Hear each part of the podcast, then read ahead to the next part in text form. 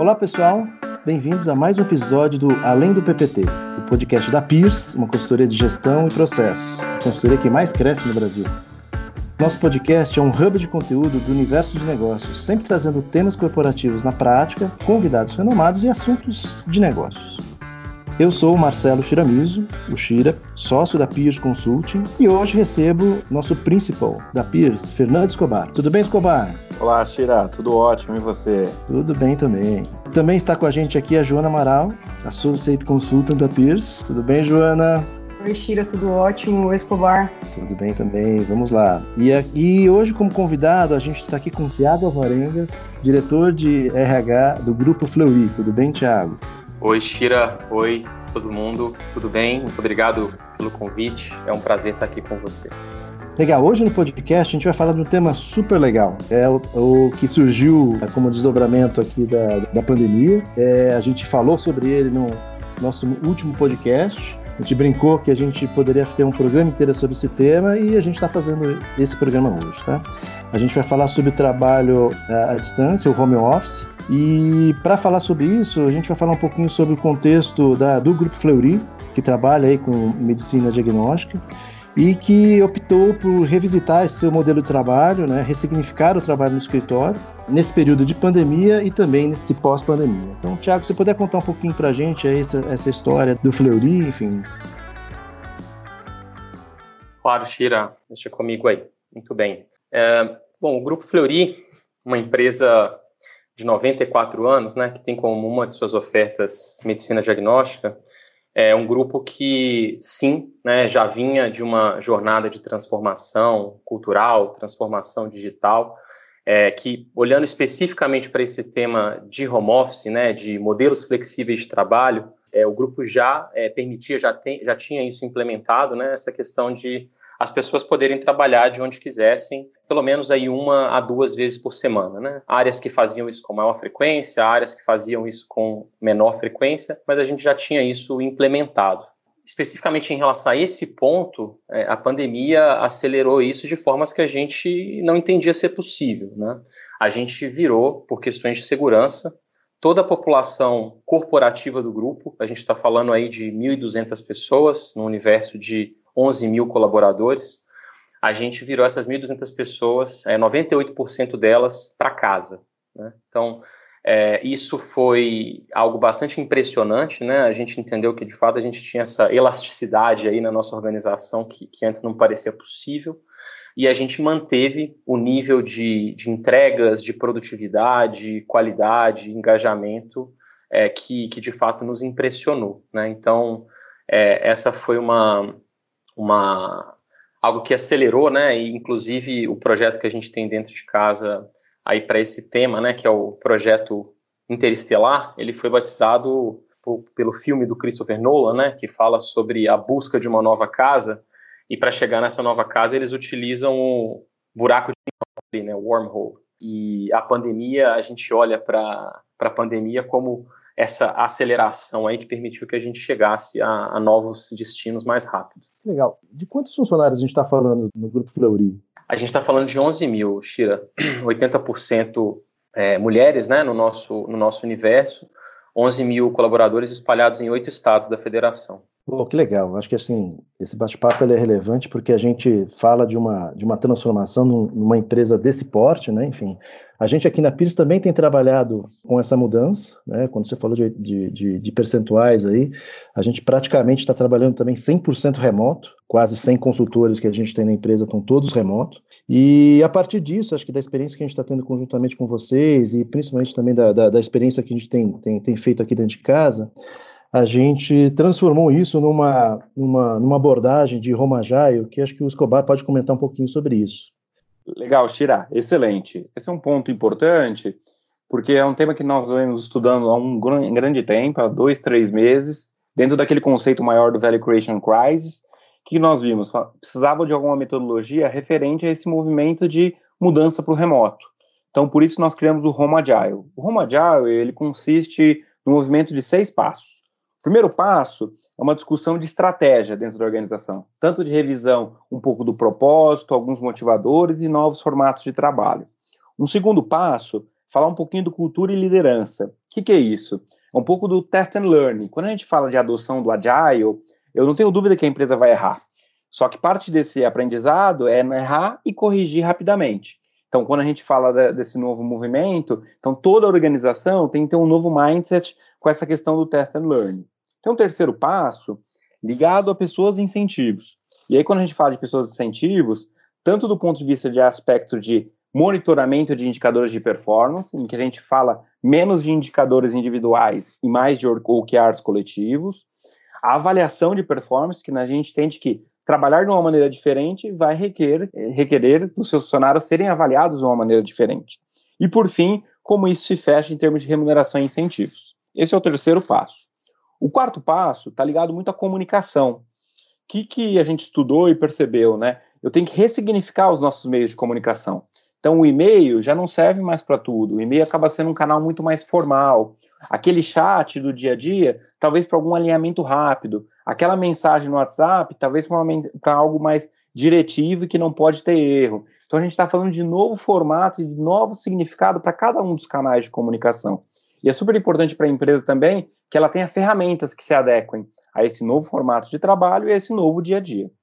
Um quinto passo que a gente explora muito do ágil é a questão da governança agile, né? Tanto de mudanças do ponto de vista de estrutura organizacional, de planejamento e execução de atividades, mas também de rotinas, que a gente começa a falar das áreas serem gerenciadas com Kanban, a gente começa a falar de algumas rotinas novas como dailies, plannings, reviews e retrospectives. Então, parte desse movimento de governança agile está ligado também a essa mudança de ritos. E por fim, e não menos importante, é a questão de mudança da estrutura de trabalho, tanto num olhar do ponto de vista de ergonomia, como do ponto de vista de tecnologia e ressignificar o papel do escritório, né? Porque a gente entende que o papel antigo do escritório, de baias e afins, talvez não faz mais sentido. E muito mais ter o escritório como espaço de co-criação, co-colaboração, um ambiente de troca de experiências. E o que a gente vem testando, além de ser uma metodologia cool, legal, é um movimento que prevê redução de despesas o que fortalece e incentivo a outras organizações aderirem a essa movimentação. Pelos nossos estudos, a gente vê alguns dos nossos clientes se, se movimentando com uma redução da PA, que é a posição de atendimento, entre a, a PA remota e a posição de atendimento física, que é no escritório, uma redução da ordem de 30% a 50%, o que promove também para os nossos CFOs, que estão super preocupados com essa questão de gestão de custos, principalmente nesse momento de pandemia, mais um acelerador para aderir a uma metodologia como o Home Agile. Bom, legal, Escobar, acho que você falou de estratégia, né? O que, que fez o Fleury colocar isso na estratégia para essa mudança de formato, Tiago? Muito bem, Shira. O Grupo Fleury, é, ele vem buscando novas formas de engajamento dos stakeholders né, que giram em torno do, da nossa empresa. Né? Então, é, quando a gente se deparou com a pandemia, a gente já tinha investimentos bastante importantes em curso. Né? Primeiro no que a gente chama de Fleury Lab. Fleury Lab é uma área do grupo né, onde a gente desenvolve ali produtos uh, digitais. A gente já tinha investimentos bastante importantes ali. Uh, e várias áreas né, ali de novos negócios, adjacências em relação ao core que vocês mencionaram no início, né, o Fleury como uma empresa de medicina diagnóstica, mas a gente tem negócios em infusões, uh, hospital dia, né, que tá, tem foco é, em procedimentos ortopédicos de mais baixa complexidade. Uh, a gente tem um negócio é, relacionado, por exemplo, à atenção primária, né, que a, uma empresa que a gente adquiriu há mais ou menos dois anos, Santecorp, que foca em atenção primária. Tudo isso demanda é, que a gente coloque várias coisas novas para rodar. Né? Então, a gente tem o core business, esse core business, uh, nossos clientes de todas as nossas marcas espalhadas pelo Brasil, e principalmente o cliente da marca Fleury, muito conhecido em São Paulo, é um cliente muito exigente, é, que sabe o padrão de excelência, né, o padrão dos serviços do, do Grupo Fleury. Então, esse, esse cliente quer ver nos novos serviços que o grupo coloca à disposição o mesmo padrão de, de excelência que está acostumado. Então, nesse sentido, a gente acelerou bastante essas novas formas, esses novos canais de engajamento, seja via telemedicina, é, seja via uma plataforma que a gente batizou aí de Cuidar Digital, largamente divulgada na mídia, para manter engajados os médicos, é, que também, né, além de além de outras formas de engajar com o Grupo Fleury, são prescritores do, do, do Grupo Fleury, então que esses médicos pudessem continuar atendendo né, ao longo da, da pandemia, através dessa plataforma, cobrar consulta através dessa plataforma.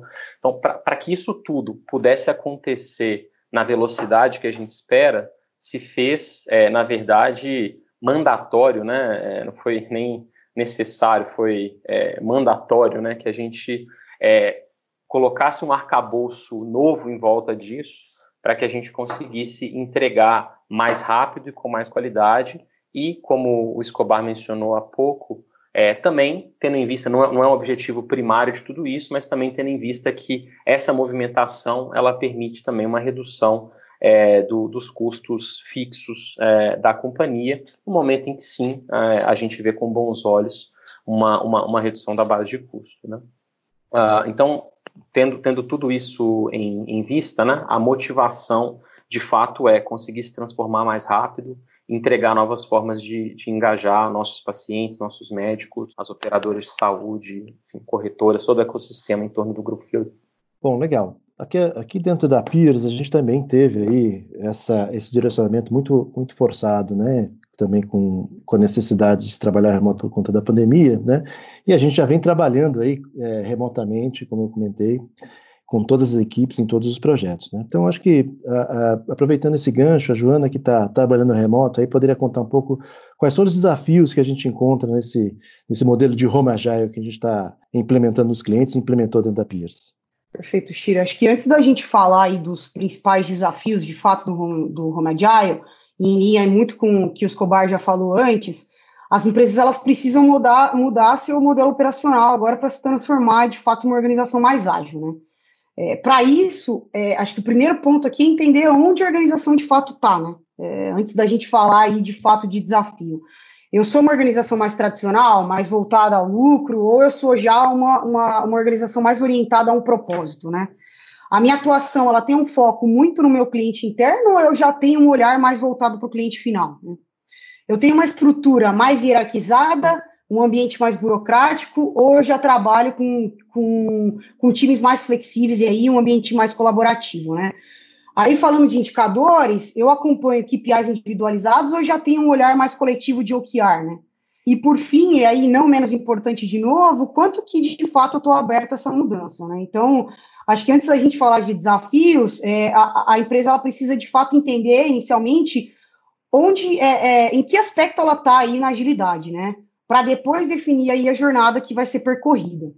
É, entendendo isso, o maior desafio das organizações é de fato criar um modelo que esse, que esse modelo ele fique sustentado, né? E de fato incentive aí o engajamento de todos.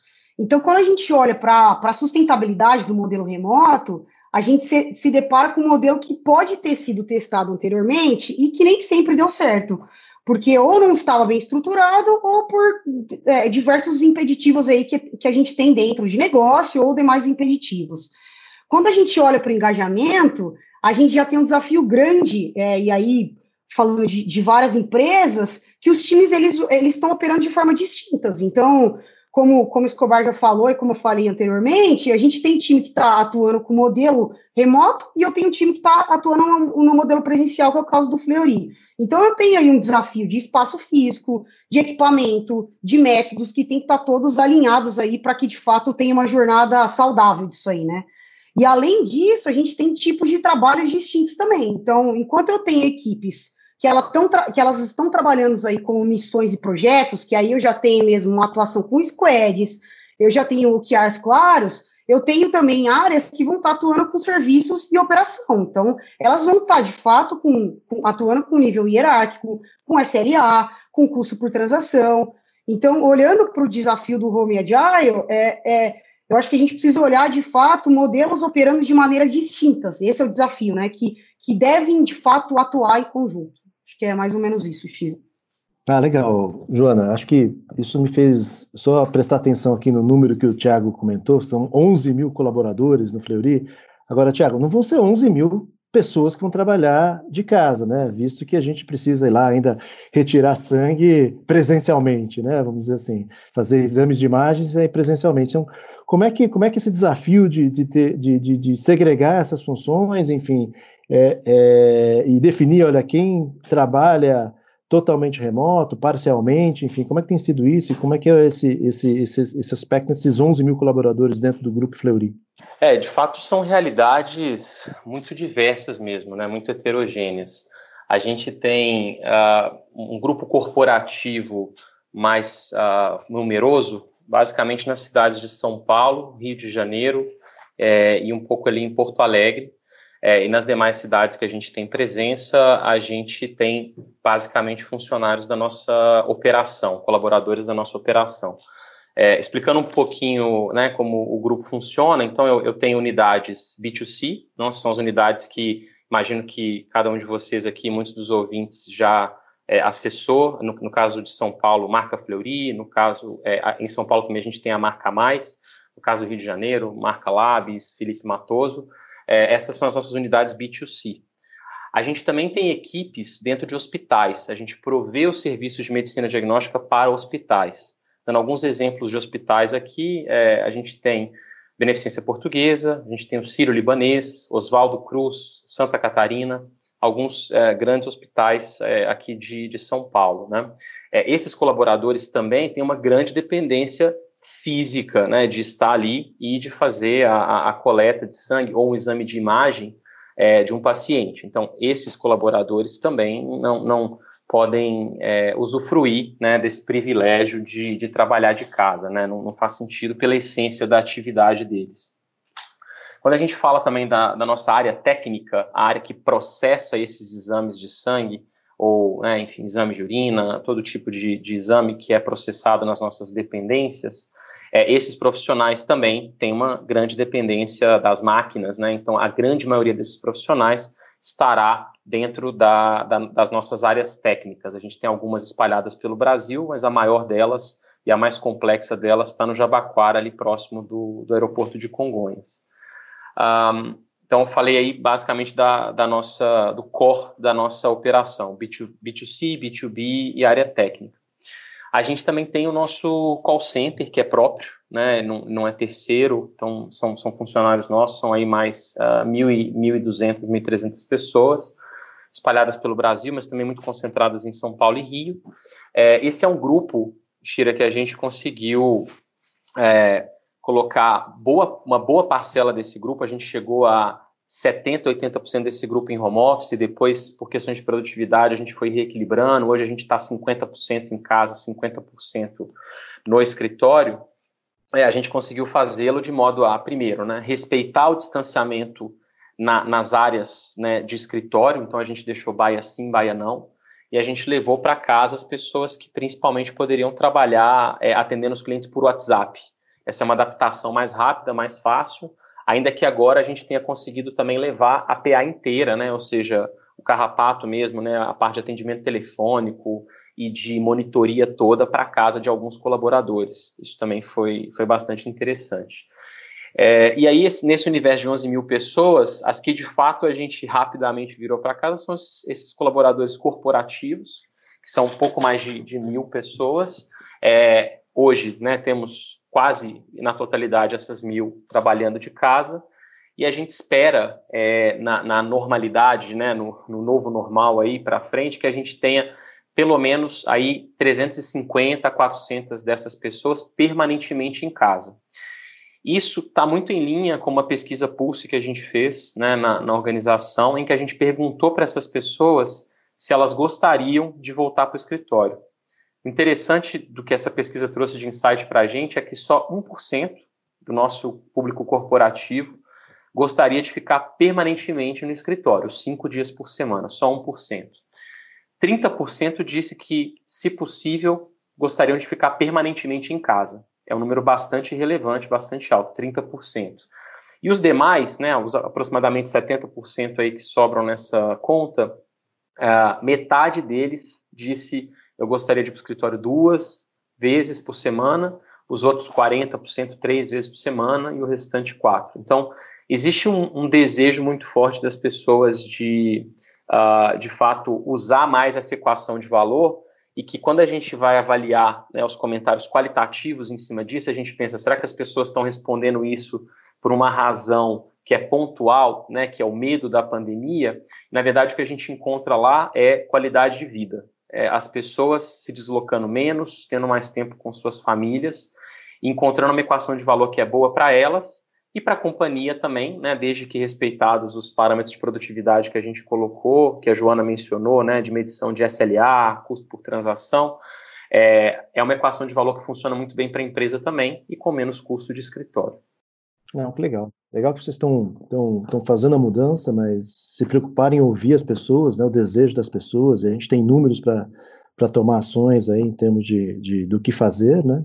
Acho que a, a grande vantagem é de vocês estarem à frente, tá, estando propondo um novo modelo para todo mundo, enfim, né, sendo, sendo pioneiros nessa resposta a essa nova forma de trabalho. Né. A gente aqui na PIS, como, como, como consultoria, a gente tem aí um modelo que, diferente aí do, do, do, core de vocês, né, a gente tem aí possibilidade, grande possibilidade de trabalhar remoto, né. Então isso vem, vem mudando aí é, parte da nossa forma de trabalhar, seja na estrutura, né, enfim, na, na, organização dos times.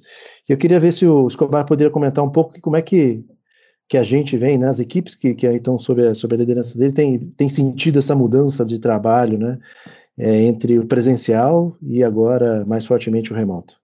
Legal, Shira.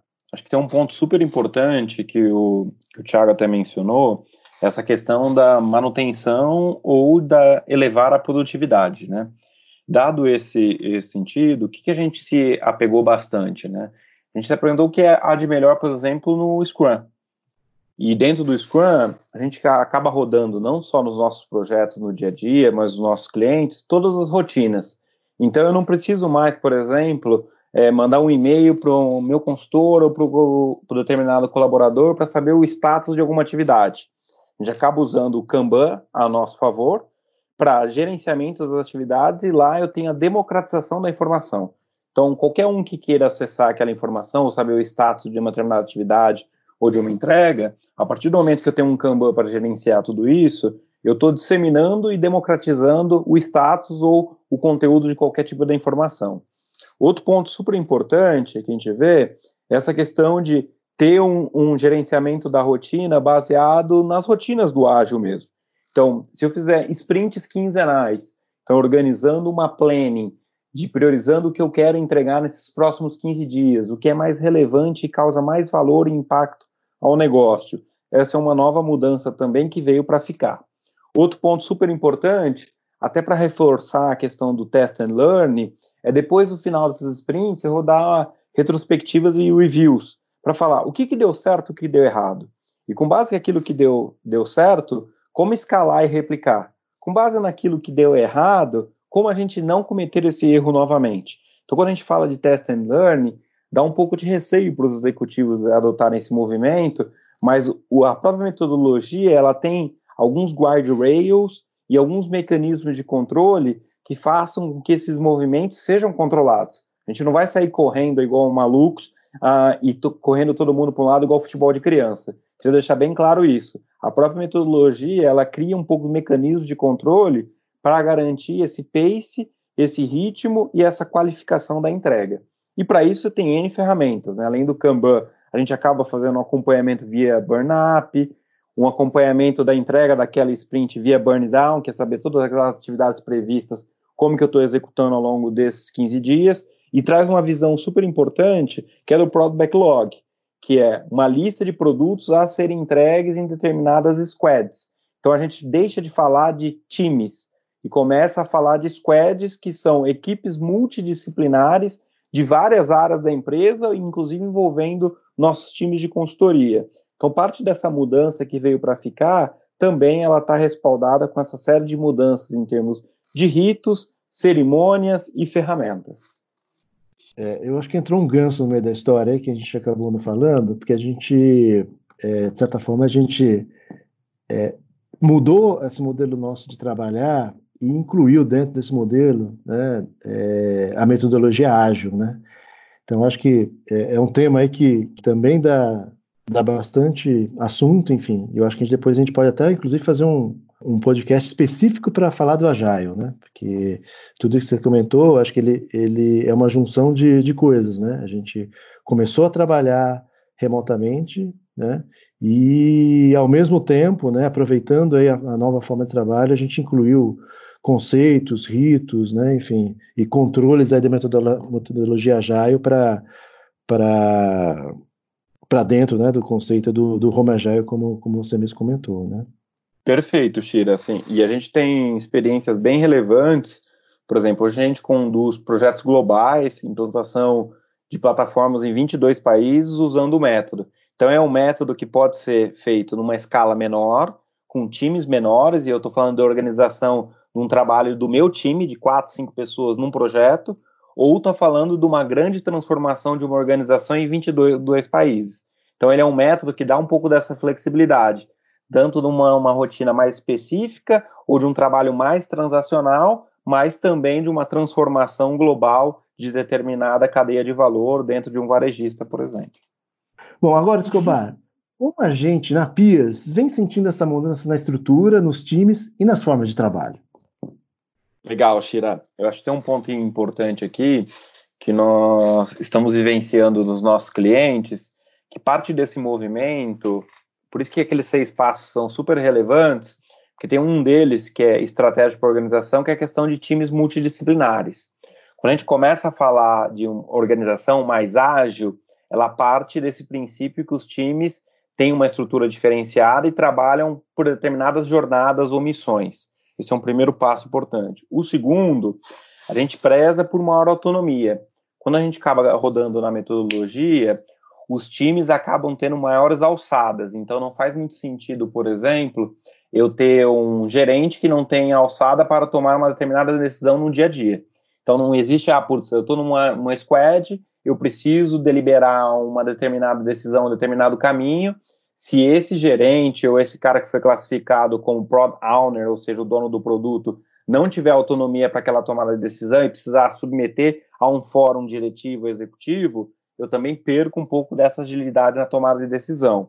E outro ponto relevante é quanto a alinhamento e democratização da informação. Como a gente comentou ali no início, quando a gente fala da, da metodologia, eu falo de democratização do dado e da informação.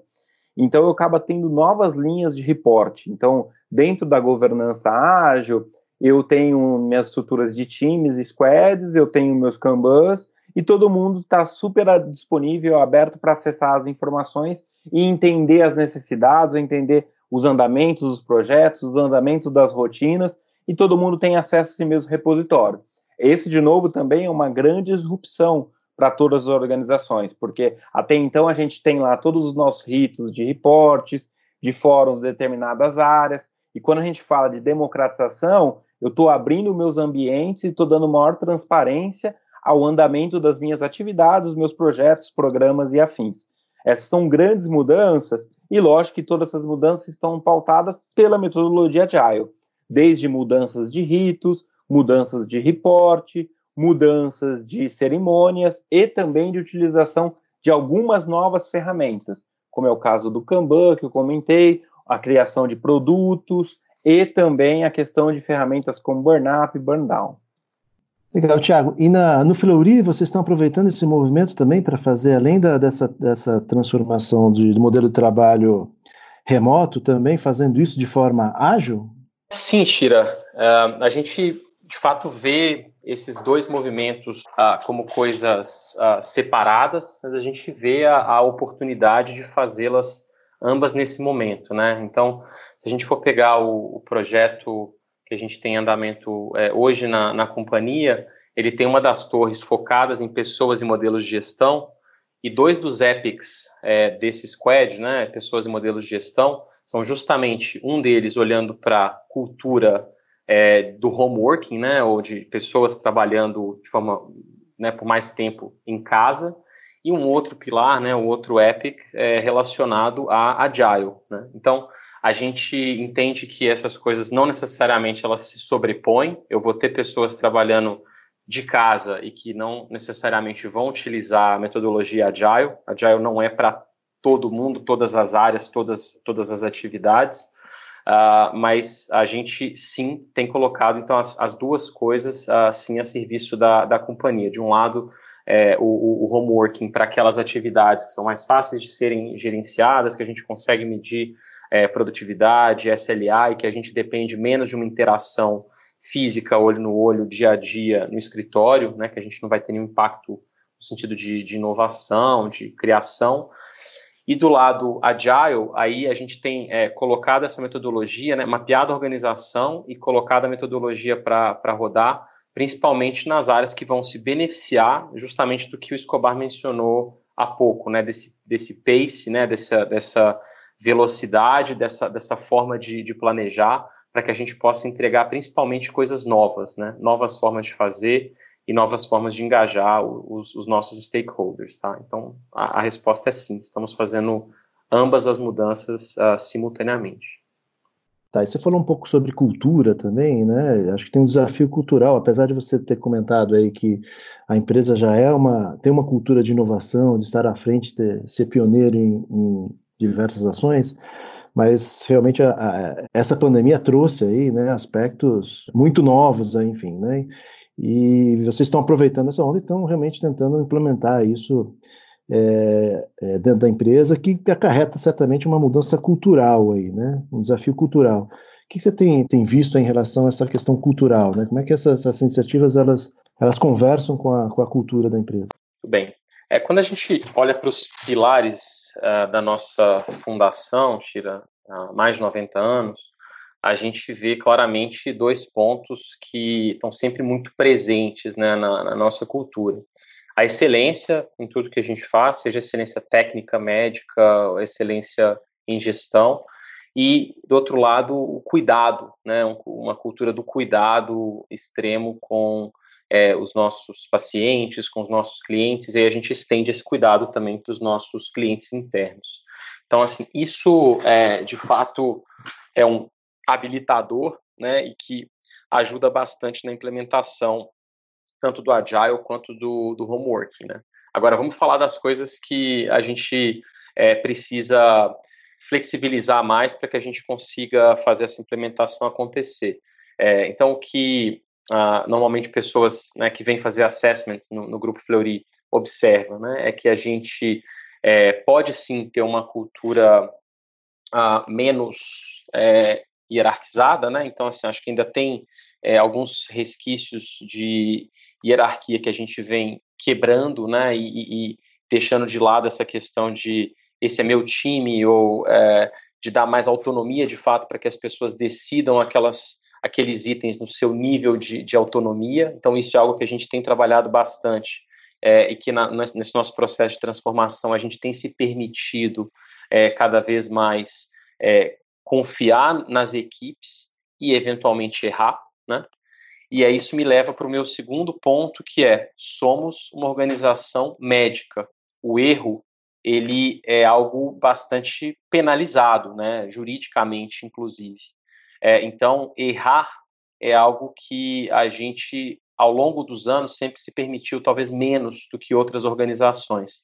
Então, quando a gente traz essa visão do test and learn, é, isso é, funciona muito bem para uma série de coisas novas que a gente tem colocado, né?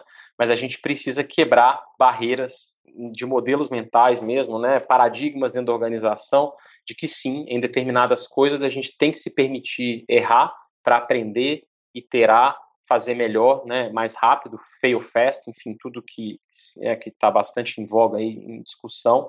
E tem outras coisas, né? No nosso core business que a gente tem que acertar na oitava casa decimal. Esse é o nosso, essa é a nossa essência, né? E, e, e lidar com essa dualidade aí tem sido um desafio bacana de viver. Ótimo. É, acho que essa cultura do, do, cuidado, né, a partir dessa mudança do, do modelo, ela, ela, se desdobra aí uma série de alterações que precisam ser feitas, enfim, ser ofertadas aí para os colaboradores aí na, dos ambientes de trabalho, né? Acho que a, a Jana podia comentar um pouco com a gente que tipo de adequações, né, de, de oferta de condições aí o, o, esse, o Home Agile precisa trazer. Acho que o mais importante aqui é a gente entender que as mesmas condições que a gente tinha dentro do, do, do escritório, elas devem ser espelhadas para casa também, né? Então, acho que a gente pode separar aqui em três grandes tópicos aqui, falando de comunicação, de estrutura e ergonomia aí, e de tecnologia também. É, quando a gente fala de comunicação, é, eu acho que é um dos maiores desafios aí dessa nova realidade, né? Acho que a gente se viu distante aí de todo mundo, com diversos meios de comunicação. Então, eu tenho face-to-face, -face, eu tenho telefone, eu tenho videoconferência, eu tenho chat, é, é, eu tenho áudio, e-mail, Kanban, mídia social corporativa. E acho que muitos se perguntaram aí quando e para que que eu vou utilizar cada um desses, né? A empresa ela tem uma responsabilidade grande aí de definir regras claras de comunicação, né? Quando e para que que eu vou utilizar cada um deles e proporcionar os canais e ferramentas. Para isso, eu preciso não só definir esses padrões, mas também capacitar meu time nelas. É, então, quando a gente fala de comunicação, é isso. Indo para a estrutura e ergonomia, é, como eu tenho uma mescla de remoto presencial, as empresas elas precisam garantir essa padronização e condições de trabalho semelhantes entre eles. É, quando, eu, quando eu falo desses dois aspectos. Então, eu preciso garantir ergonomia, eu preciso garantir internet, materiais de escritório, seja através aí de um reembolso, benefício, ou um fornecimento até direto aí desses, desses equipamentos e infraestrutura. Indo para o terceiro ponto aí, não menos importante, a tecnologia, né? Quando a gente fala de tecnologia, a gente precisa endereçar três principais pontos, que é qualidade, ferramenta e segurança. É, quando a gente fala de qualidade, eu tenho que olhar a qualidade do meu trabalho, através de conexões de fato que são de, de qualidade boa, né? Ferramentas que não só de comunicação, como também de, de trabalho e compartilhamento de arquivos. E aí o último ponto é a segurança. É, a empresa, nesse momento, ela tem que ter um olhar mais próximo e crítico à segurança da informação e o LGPD também, né? Dado que a utilização e fornecimento de dados colaboradores e clientes é, eles estão mais suscetíveis aí ao momento online que a gente está vivendo. Acho que é um pouco disso, Shira. Bom, eu vou aproveitar aqui é, esse instante também para falar com um consultor nosso que eu consegui conectar agora aqui no podcast, o Gabriel Luca. Tudo bem, Gabriel? Oi, Shira, tudo ótimo. Muito obrigado aí pelo convite. Legal. O Gabriel, ele está ele tá fazendo esse trabalho de home office, mas agora ele está fazendo do Canadá. Ele está num período de intercâmbio, né? E aproveitar, está aproveitando esse instante para fazer alguns trabalhos com a gente aqui do Canadá. Então, o Gabriel, comenta com a gente como é que é fazer consultoria aí de uma forma remota aí de, de, de um outro país.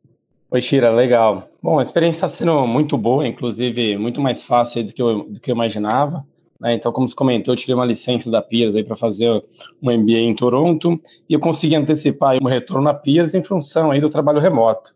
Então, nesses dois anos que eu fiquei fora da Piers, né, a Piers cresceu bastante e logo de cara eu tive que interagir com uma série de novos colaboradores que eu ainda não conhecia, né? E mesmo assim, a interação com eles, o nosso modelo de trabalho, o nosso jeito da Piers, né, de trabalhar fluiu da mesma forma. Então, a experiência foi muito boa.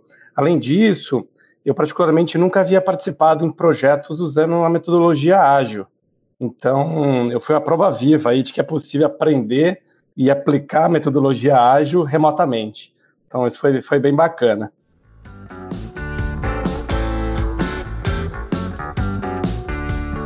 Bom, vamos lá, pessoal. Então, a gente vai mudar agora é, para o nosso quadro de Pato para Ganso. Para quem está ouvindo pela primeira vez, nesse quadro trazemos alguns assuntos do cotidiano para conversarmos de forma mais descontraída, tá? E acho que aproveitando o gancho da Joana, que estava falando sobre condições, enfim, a gente tem um, tem um caso é, interno nosso que, por conta aí da pandemia, por conta aí do trabalho remoto, a gente deixou de viajar, né? A gente deixou de viajar e as equipes estavam viajando para clientes em outros estados, a gente fica aqui em São Paulo. Só que nessa interrupção da quarentena, a gente teve alguns consultores que deixaram coisas nos hotéis, né? Eles ficavam hospedados, enfim. E agora a gente tem um projeto interno que está avaliando como é que a gente resgata os pertences que ficaram no hotel em outra cidade. Né? É, aí, Joana, eu fiquei sabendo que você é uma das, dessas pessoas. Conta aí pra gente como é que você tá resolvendo esse imbróglio aí da, da pandemia e do Roma, do Roma que você. o impacto do Roma Jaya na sua vida pessoal aí. É isso aí mesmo, Shira. A gente estava num grupo de acho que mais ou menos umas 10 pessoas que estavam fazendo projeto em Curitiba, né? E quase todo mundo ia na segunda de manhã e voltava na sexta, sexta noite para São Paulo, onde que é onde é a base de todo mundo, né? E, então, boa parte das pessoas deixavam as roupas lá no, no hotel ou no flat que ficava. E aí a gente veio embora para o fim de semana, logo no primeiro fim de semana lá da Covid, onde ainda não estava muito certo de nada, e nossas bagagens ficaram lá, porque a gente achou que de fato voltaria para lá, né? Só que a gente não voltou, estamos aí acho que quatro meses, né? É, e aí, se eu precisar trabalhar amanhã, digamos que eu não tenho muitas opções para trabalhar, porque minhas roupas de trabalho estão todas lá. E o pior de tudo, eu deixei metade da minha roupa na lavanderia, metade das roupas estão no hotel, e aí, se me perguntar o que que tá em cada um deles, eu não sei. Então, eu tô na expectativa aí de ver o que, que vai voltar disso aí, porque eu também não sei, não. Eu espero que volte todas as minhas roupas. Mas é mais ou menos isso, Tira. Ah, legal. E o Escobar? Escobar tem algum, tem algum caso aí? Além da, da, da falta da babá que, ele, que você está enfrentando ou não? Cara, eu, é, uma coisa que eu deixei, eu tô sentindo falta, é de usar calça e sapato social, né? Na verdade, tem várias reuniões que eu tô de aqui bonitão, de camisa, mas eu tô igual o William Bonner. Só tô de camisa e de bermuda, ou de chinelo, né? Então faz um bom tempo que eu não uso uma calça e um sapato social, viu? Tiago, alguma curiosidade aí? Não, eu tô aqui com, com saudades, né, da minha vida prévia aí de consultoria e, do, e desse glamour aí de deixar as coisas no hotel, vir final de semana para casa e esquecer as coisas por lá. É, já sinto, sinto bastante falta do, do expresso, que eu, eu tomava todo, cinco vezes por dia no escritório, né? Agora eu passo meu próprio café em casa, posso reclamar, mas eu sinto falta de vez em quando do, do expressinho do escritório.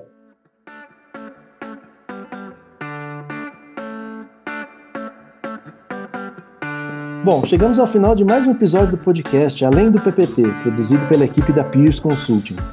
Hoje nós vimos que a metodologia Roma Agile pode ajudar a, a organização do porte, do, por exemplo, do Grupo Fleury, que esteve conosco nesse episódio. Agradeço muitíssimo a participação do nosso convidado nesse podcast da Peers, o Tiago Avarenga, que é o diretor de RH do Grupo Fleury. Obrigado, viu, Tiago? Alguma consideração final?